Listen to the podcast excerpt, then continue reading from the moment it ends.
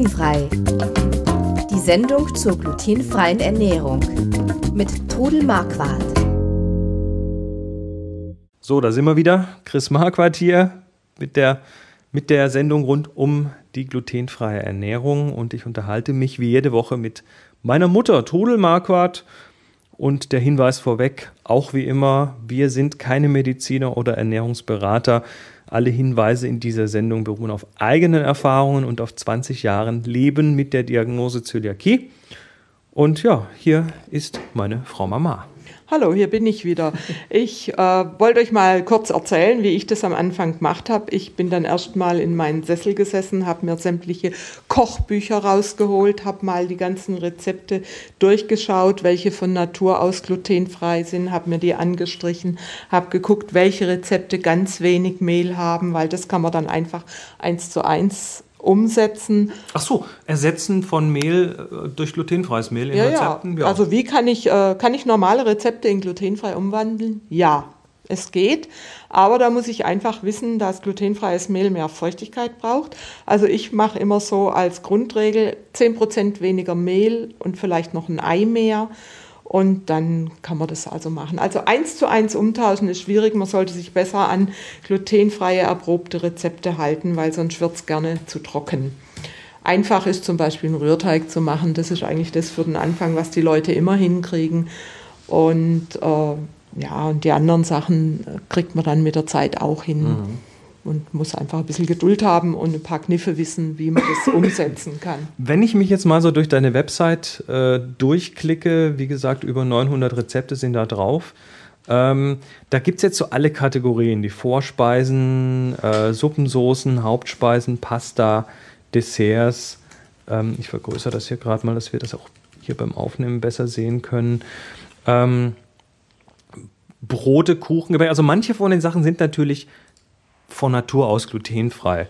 Ähm, nehmen wir mal, was weiß ich, zum Beispiel eingelegte Auberginen. Das wäre so ein Klassiker Vorspeise. Ich habe Auberginen, ich schneide die in Scheiben und brate die in viel Olivenöl in der Pfanne an, bis sie auf beiden Seiten so ein bisschen braun werden. Genau. Schmeiß noch ein mhm. bisschen, vielleicht noch ein bisschen Knofi dran und ein bisschen Salz drüber. Schmeckt total lecker, kann und man ein paar Tage im Kühlschrank haben und ist immer wunderbar. Genau, und äh, solche Sachen sind natürlich ähm, von vornherein glutenfrei. Es gibt aber natürlich auch andere Sachen, die man tatsächlich umbauen muss. Also wenn ich mir mal den Hauptgerichten hier anschaue, ähm, weiß nicht, Entenbrust an Orangensoße.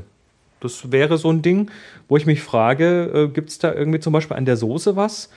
Also da sehe ich jetzt eine Zutat, Sojasauce zum Beispiel. Ja, und da muss man einfach wissen, dass Sojasauce äh, Weizen enthält, also Gluten. Und da muss man dann schauen, dass man sich eine glutenfreie Sojasauce kauft. Also ich kaufe mir meine gern im Bioladen.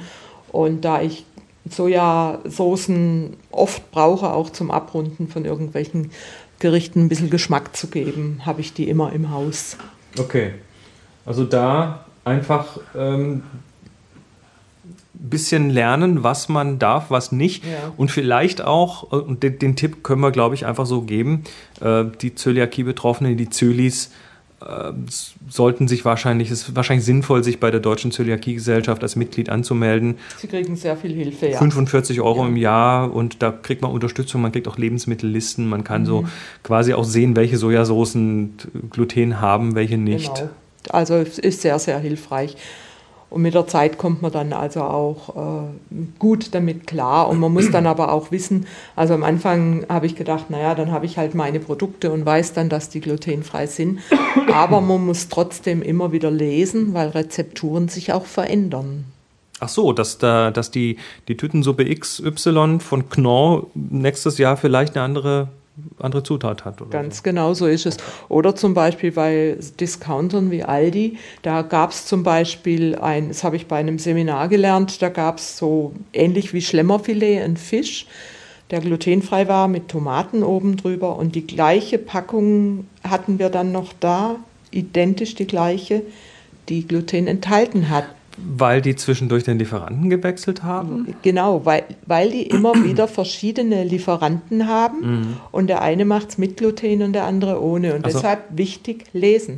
Mittlerweile muss aber Gluten auf der Packung außen deklariert werden. Es muss deklariert werden, ja. Es gehört zu den Allergenen wie Senf und Sellerie und Erdnüsse. Ei und Erdnüsse und Milch und ja, was mhm. wir so alles haben. Ja, das muss draufstehen. Also es muss deutlich gekennzeichnet ja. werden. Seit, seit wann? Also seit 2005 gibt es die Kennzeichnungsverordnung, die inzwischen aber noch verbessert worden ist, letztes Jahr. Und Ende letzten Jahres, äh, seit glaube 12. Dezember, gibt es nochmal eine neue Verordnung, wo auch die Lokale und die offenen Waren gekennzeichnet werden müssen. Also in den Lokalen die Speisekarten und die offenen Waren gekennzeichnet werden müssen. Okay,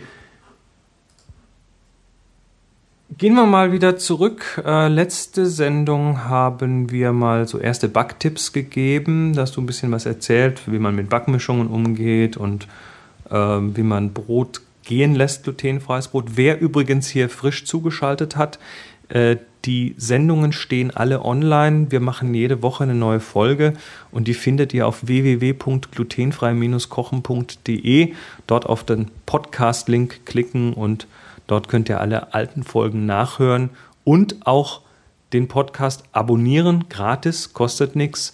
Und ähm, wenn ihr ihn abonniert habt, bekommt ihr ihn automatisch jede Woche. So, ähm, bisher haben wir nur von Fertigmischungen geredet. Also Mehlmischungen, die von verschiedenen Herstellern kommen, die dann quasi mehrere Mehle zusammenmischen äh, mit irgendwelchen Bindemitteln, damit sich das so ähnlich verhält wie das traditionelle Weizenmehl aber die sind doch relativ teuer. Und vor allem ist es halt doch wieder so eine Mischung aus Sachen. Manche Leute wollen ja doch ein bisschen mehr Kontrolle haben über das, was in diesen Dingen drin ist. Und jetzt äh, die Frage, kann man sowas auch selber machen? Ja, das kann man sehr gut selbst mischen. Ich habe also auf der Website auch eine helle und eine dunkle Mehlmischung bei den Grundrezepten, wo man sich einfach die Mehle selbst mischen kann.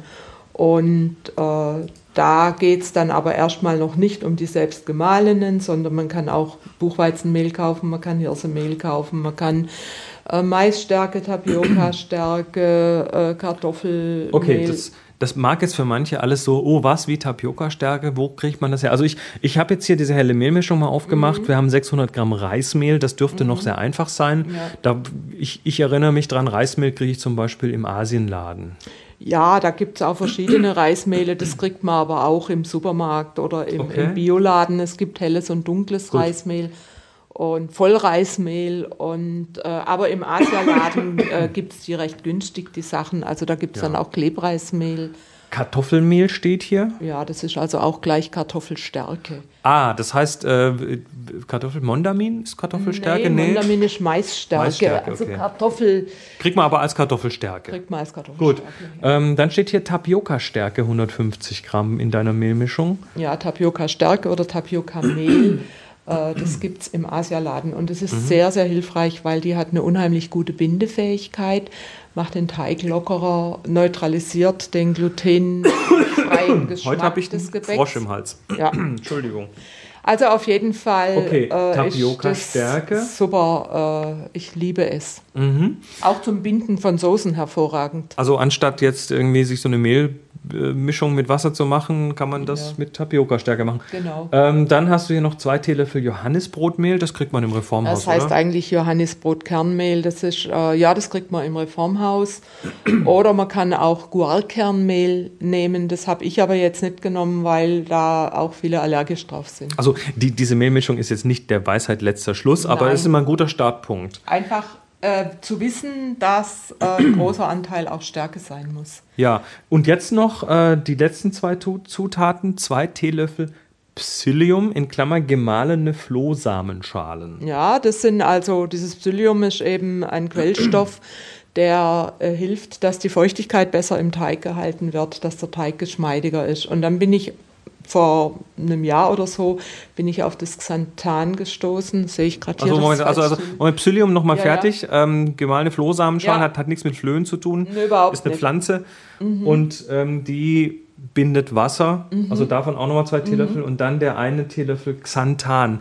Xanthan kenne ich Ähm, das habe ich schon gesehen als Zutat in allen möglichen In Listen. Eis oder in verschiedenen Sachen. Es Das klingt sehr chemisch. ist es aber eigentlich gar nicht. Das ist auch ein natürlicher Stoff, der also, ich glaube, aus Zellulose irgendwie hergestellt Und ich wird. glaube, mit irgendwelchen Pilzen wird der Ja, ja, genau. Aber äh, er ist unheimlich gut für die glutenfreie also Bäckerei. bindet, macht geschmeidig. Geschmeidiger. Aha. Also ich muss sagen, bin froh, dass ich das jetzt kenne und das wird also auch in Bioprodukten verwendet. Und äh, diese Mischung, also Mhm. wie gesagt, auf www.glutenfrei-kochen.de gibt es die Kategorie Grundrezepte, darin findet man das. Ja. Und ähm, diese Mischung wird dann einfach, ja, diese Zutaten werden gemischt in der Schüssel und dann kann man das in eine Dose tun und das als Backmischung verwenden. Genau, ich mische mir dann gleich so ein Kilo zusammen und, und habe das dann in einer großen Dose und kann das dann eben nach Bedarf für Biskuit, Mürbeteig, Blätterteig, Hefeteig und so weiter nehmen. Na super. Also damit kommt man relativ schnell ähm, zurecht und vor allem, wenn man die Sachen selber mischt, A, weiß man, was drin ist und B, glaube ich, ist es halt dann doch nicht ganz so teuer, Schon oder? günstiger auf jeden Fall. Und äh, wer einmal angefangen hat, selbst zu backen, der weiß auch, dass die selbstgebackenen Sachen einfach besser sind. Natürlich sind die Fertigprodukte sehr hilfreich für die. Bequemlich, wir sind doch alle bequem, oder? Ja, ich selbst äh, habe auch immer irgendwelche Fertigbrote, Brötchen im Haus, weil ich auch nicht immer Lust zum Backen habe und dann schnappe ich mir halt so ein Brötchen. Es gibt inzwischen auch ganz tolle tiefgefrorene Sachen, also Brötchen, Pizza, Lasagne, Tortellini. Findet man die so im normalen Kühlregal? Im Kühlregal in den Supermärkten gibt es äh, verschiedene glutenfreie Sachen. Es gibt also der Bofrost zum Beispiel hat inzwischen ein ganzes äh, Bofrost-Free-Programm. Bofrost sind doch die, die, die nach Hause liefern. die ins Haus liefern. Aber wie gesagt, also Share hat also einige Tiefkühlprodukte auf Gab dem es nicht Markt. noch DS, glaube ich? RDS war Share, das heißt so. jetzt heute alles Share und äh, Haha, großer Hersteller, viele kleine Marken, ne? Ja, ja, klar. Und auf jeden Fall sind die Sachen äh, gut. Und äh, die, es gibt also auch äh, Pizzaböden, die man sich selbst belegen kann. Ach so, fertige Pizzaböden? Pizzaböden, es gibt eingeschweißte und es gibt auch gefrorene. Also äh, Also man muss jetzt nicht auf die Pizza verzichten. Nö, nö, Scher hat welche, Bofrost hat welche, Schnitzer hat welche und, und da kann man sich dann nach Lust und Laune seine Pizza belegen. Also zum Beispiel äh, habe ich jetzt letzte Woche bei unserem Italiener festgestellt, dass der solche Dinge jetzt auch da hat. Der hat jetzt Nudeln da, verschiedene Pastasorten und solche Böden, dass der Zöliakie-Betroffene auch was zu essen kriegt. Hast, hast du den umerzogen? Ich habe ja, ich habe ihm mal Tipps gegeben, aber es waren sicher auch noch ein paar andere Mhm. da, die danach gefragt werden. Und je öfter gefragt wird, je eher sind die Leute dann bereit, Also nicht, das nicht, zu machen. nicht, das, nicht das Mauerblümchen spielen, sondern im Restaurant durchaus auch mal fragen. Und selbst wenn die Antwort Nein lautet, dann haben sie es in dem Moment zumindest schon mal gehört. Ja, ja. Ja. Also ich habe äh, auch in Tübingen eine ein lokalen italienisches, da habe ich halt einfach auch mal höflich gefragt, was kann ich denn glutenfreies bei Ihnen essen? Und dann habe ich erst mal gegrilltes Gemüse gekriegt, also es hat geklappt. Und dann habe ich auch zu ihm gesagt, warum haben Sie eigentlich keine Pasta da? Eure Soßen sind doch ohne Mehl. Und dann hat er gesagt, ja, unsere Soßen sind alle ohne Mehl. Und dann habe ich mich mit ihm unterhalten, habe ihm dann auch gesagt, welche Pasta gut Das ist. weiß der ja gar nicht vielleicht, wo man die kriegt. Und Ja, ja, er hat dann gleich gesagt, ach, mein Freund, der fährt heute nach Italien, der muss mir die mitbringen. Und seitdem kann ich bei diesem Italiener in Tübingen Pasta essen, glutenfrei. Das ist einfach schön, wenn Da- man das kann. Da müssen wir auch mal eine Sendung drüber machen, über das Thema ins Restaurant gehen, Ja. auch in eine Pizzeria gehen, weil, weil ich glaube, dass der eine oder andere Zöli das auch, glaube ich, vermisst, Ja. äh, mal eine Ja. Mhm. Pizza im, im Restaurant mit Freunden essen zu Ja, können. ja. Ja. Und viele haben auch Angst einfach davor, äh, glutenfrei essen zu gehen oder zu fragen danach. Die sind zu scheu zu fragen oder sie haben Angst, sie können irgendwas abkriegen. Natürlich ist die Gefahr immer da, aber ich möchte trotzdem nicht nur zu Hause sitzen. Ich möchte einfach auch ausgehen können. Kleiner Tipp, da ähm, gibt es ja diese Kärtchen. Ja, da gibt es also die Kärtchen Von der Deutschen Zöliakiegesellschaft. Zöliakiegesellschaft. Eine Bitte an den Koch heißt es. Das Und sind dann so Kärtchen, die kann man dann der Bedienung geben und sagen, Genau. bringen Sie das mal bitte im Koch, dann Ja. steht da was Da drauf. steht dann genau drauf, was man eben nicht darf und was man darf. Und die gibt es auch in verschiedensten Sprachen. Also auch wenn man ins Ausland reist, kann man die mitnehmen. Es gibt aber inzwischen auch viele Webseiten, wo man solche Dinge dann abrufen kann. Also wo man dann auch sagen kann, lieber Koch, nimm mal dein, mhm. nimm mal dein ja, Smartphone das raus. Das wir wohl kaum machen. Und guck also, mal nach. Es ist immer gut, dieses Kärtchen zu haben und es ist auch immer gut, wenn man sich das ein paar Mal kopiert, im Fall das nicht zurückkommt aus der Küche. Ja, ja. sinnvoller Tipp. Kann man auch nachbestellen natürlich bei der Zöliakie-Gesellschaft. Gut, dabei lassen wir es mal für heute und äh, freuen uns, wenn ihr nächste Woche wieder dabei seid. Ihr findet diesen Podcast auf www.glutenfrei-kochen.de. Dort bitte einfach auf Podcast klicken und dort könnt ihr alle alten Folgen hören, neue Folgen hören und den Podcast abonnieren. Mein Name ist Chris Marquardt. Bis nächstes Mal und Trudel Marquardt. Tschüss, bis nächstes Mal. Sie hörten glutenfrei die Sendung zur glutenfreien Ernährung mit Todel Marquardt. Über 900 glutenfreie Rezepte und weitere Informationen auf www.glutenfrei-kochen.de.